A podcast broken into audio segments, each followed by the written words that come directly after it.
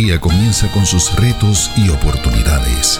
La vida nos enfrenta constantemente a tiempos de decisión, pero hoy se presenta una nueva alternativa para corazones que buscan. AMEC Casa de Alabanza presenta Reflexiones de Esperanza. Palabras de aliento para nuestro diario vivir con el pastor Misraim Esquilín.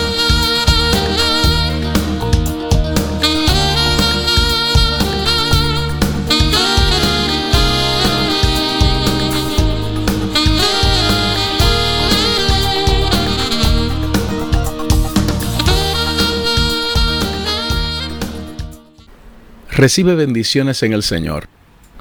Las siguientes expresiones paulinas nos han sobrecogido.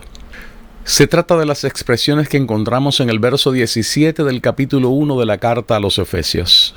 Efesios capítulo 1, verso 17, en la versión Dios habla hoy, dice lo siguiente.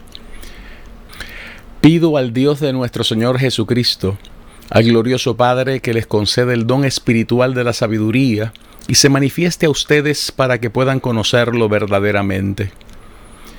Estas expresiones forman parte de la primera sección de la primera oración que el apóstol Pablo levanta a favor de la iglesia que estaba localizada en la ciudad de Éfeso.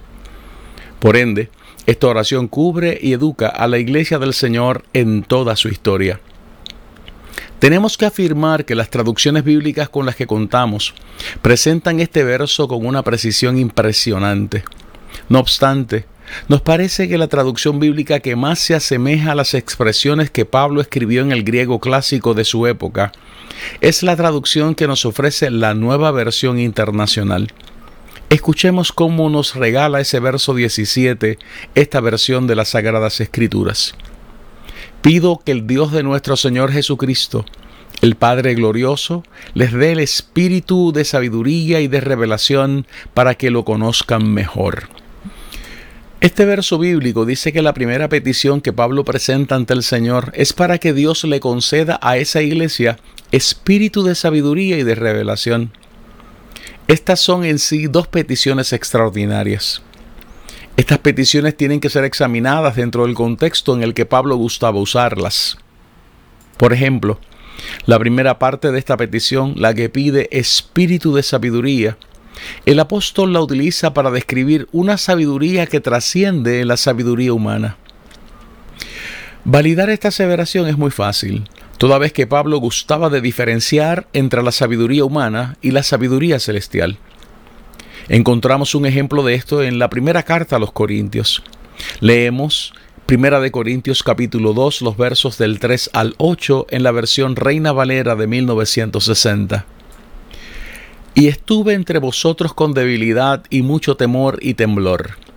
Y ni mi palabra ni mi predicación fue con palabras persuasivas de humana sabiduría, sino con demostración del Espíritu y de poder, para que vuestra fe no esté fundada en la sabiduría de los hombres, sino en el poder de Dios. Sin embargo, hablamos sabiduría entre los que han alcanzado madurez, y sabiduría no de este siglo ni de los príncipes de este siglo que perecen, mas hablamos sabiduría de Dios en misterio, la sabiduría oculta, la cual Dios predestinó antes de los siglos para nuestra gloria, la que ninguno de los príncipes de este siglo conoció, porque si lo hubieran conocido, nunca habrían crucificado al Señor de gloria. Debemos entender que el mundo antiguo interpretaba la sabiduría con la presuposición de que el universo operaba de acuerdo a un orden moral predecible. La inmensa mayoría de los pueblos antiguos no veían la sabiduría como una fuerza independiente que ponía en práctica y promulgaba la justicia. Para estos, la sabiduría establecía el estándar para una sociedad justa y ordenada.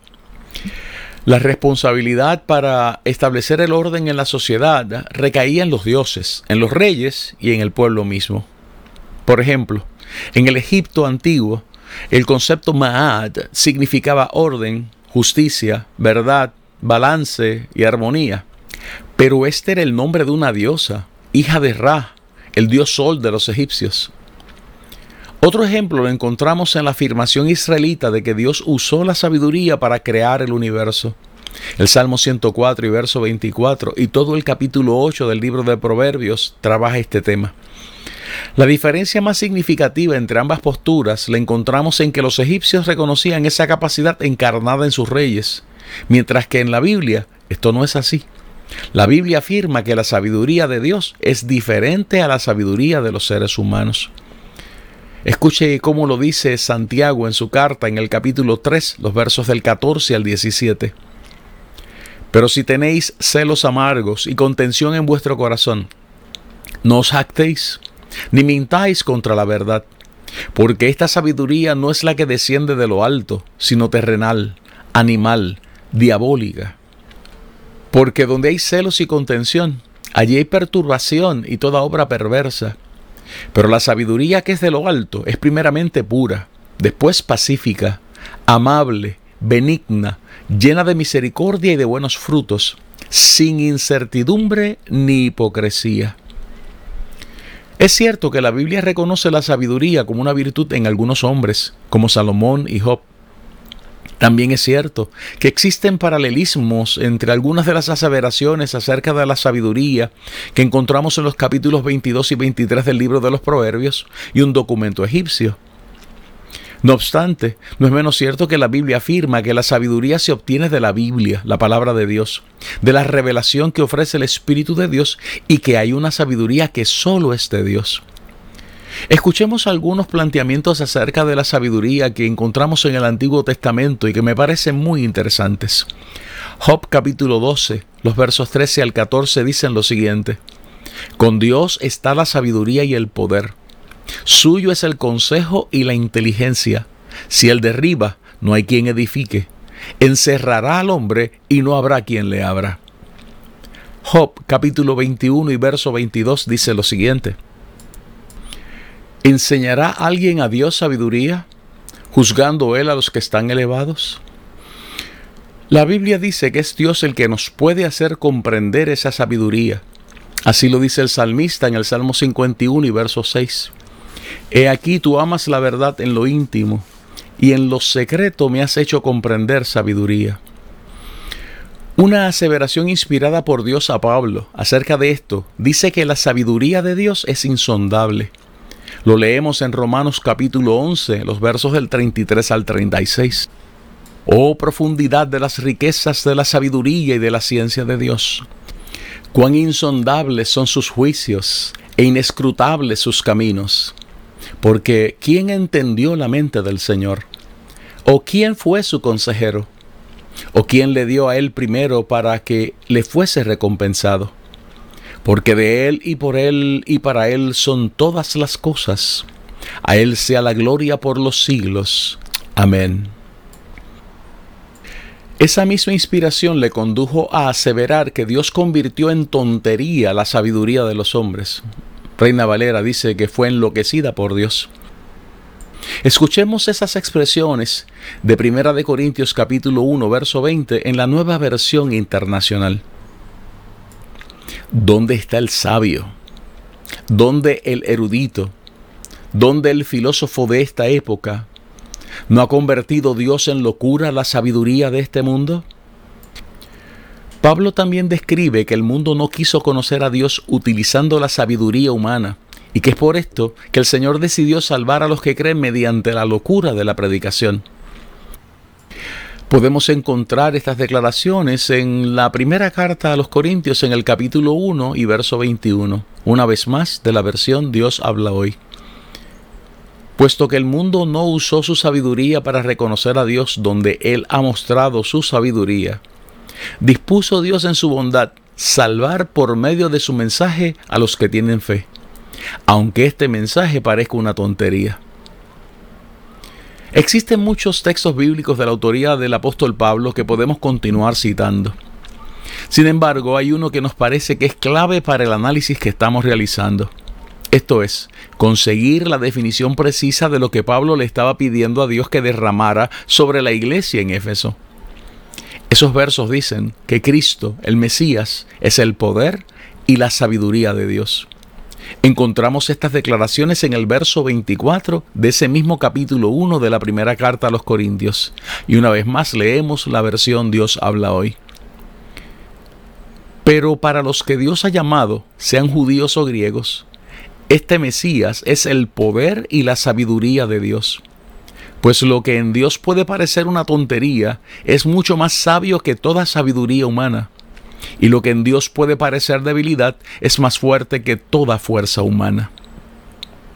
Repetimos, estos versos no dicen que Cristo posee el poder y la sabiduría de Dios. Estos versos afirman que Cristo es el poder y es la sabiduría de Dios. Estas afirmaciones son medulares para nuestra fe como cristianos. El repaso de lo que hemos analizado hasta aquí nos lleva a concluir que, entre otras cosas, la Biblia dice lo siguiente acerca de la sabiduría. Afirma que Dios usó la sabiduría para crear el universo. Afirma que la sabiduría de Dios es diferente a la sabiduría de los seres humanos. La sabiduría humana es terrenal, animal, diabólica. La sabiduría de Dios es pura, pacífica, amable, benigna, llena de misericordia y de buenos frutos, sin incertidumbre ni hipocresía. Reconoce la sabiduría como una virtud en algunos hombres como Salomón y Job. Afirma que la sabiduría se obtiene de la Biblia, la palabra de Dios, de la revelación que ofrece el Espíritu de Dios y que hay una sabiduría que solo es del Eterno. Afirma que es Dios el que nos puede hacer comprender esa sabiduría. Afirma que la sabiduría de Dios es insondable. Afirma que Dios convirtió en tontería la sabiduría de los hombres. Afirma que el mundo no quiso conocer a Dios utilizando la sabiduría humana y que es por eso que el Señor decidió salvar a los que creen mediante la locura de la predicación del Evangelio. Afirma que Cristo, el Mesías, es el poder y la sabiduría de Dios. Cuando colocamos estas afirmaciones en el contexto de la carta a los Efesios, descubrimos que Pablo le había dicho a esa iglesia que Dios nos ha hecho sobreabundar en las riquezas de su gracia en toda sabiduría e inteligencia. Esas declaraciones las podemos encontrar en el capítulo 1 de la carta a los Efesios, los versos 7 y 8. Esta vez leemos la nueva versión internacional. En Él tenemos la redención mediante su sangre el perdón de nuestros pecados, conforme a las riquezas de la gracia que Dios nos dio en abundancia con toda sabiduría y entendimiento. Caben aquí algunas preguntas. ¿Por qué hay que orar pidiendo sabiduría del Espíritu para una iglesia que ha recibido las riquezas de la gracia de Dios? ¿Será acaso que los afanes, las labores, las luchas y el cansancio acumulado debido a nuestras múltiples actividades nos pueden desconectar de esta? No existen respuestas simples para estas preguntas. Pero hay que subrayar que lo que Pablo pide en esta carta es que Dios hiciera descender sobre esa iglesia espíritu de sabiduría y de revelación. O sea, que el Señor les concediera una experiencia carismática, un don espiritual, una manifestación celestial que incluyera esa sabiduría. El propósito de esa manifestación era el siguiente, para que lo conozcan mejor. Repito, para que lo conozcan mejor. En otras palabras, crecer en el conocimiento de Dios. Hay que puntualizar que Pablo estaba bebiendo de la tradición bíblica cuando hizo esta petición. La Biblia está llena de peticiones similares a esta. Oraciones en las que se le pide a Dios esta clase de revelación. Escuchemos algunos ejemplos de esto. Éxodo capítulo 28 y verso 3. Y tú hablarás a todos los sabios de corazón, a quienes yo he llenado de espíritu de sabiduría, para que hagan las vestiduras de Aarón, para consagrarle, para que sea mi sacerdote. Éxodo capítulo 31 y verso 3. Y lo he llenado del Espíritu de Dios, en sabiduría y en inteligencia, en ciencia y en todo arte. Segunda de Reyes capítulo 6 y verso 17. Y oró Eliseo y dijo, Te ruego, oh Jehová, que abra sus ojos para que vea. Entonces Jehová abrió los ojos del criado y miró, y he aquí que el monte estaba lleno de gente de a caballo y de carros de fuego alrededor de Eliseo. Salmo 119, verso 18. Abre mis ojos y miraré las maravillas de tu ley. Isaías capítulo 11, verso 2.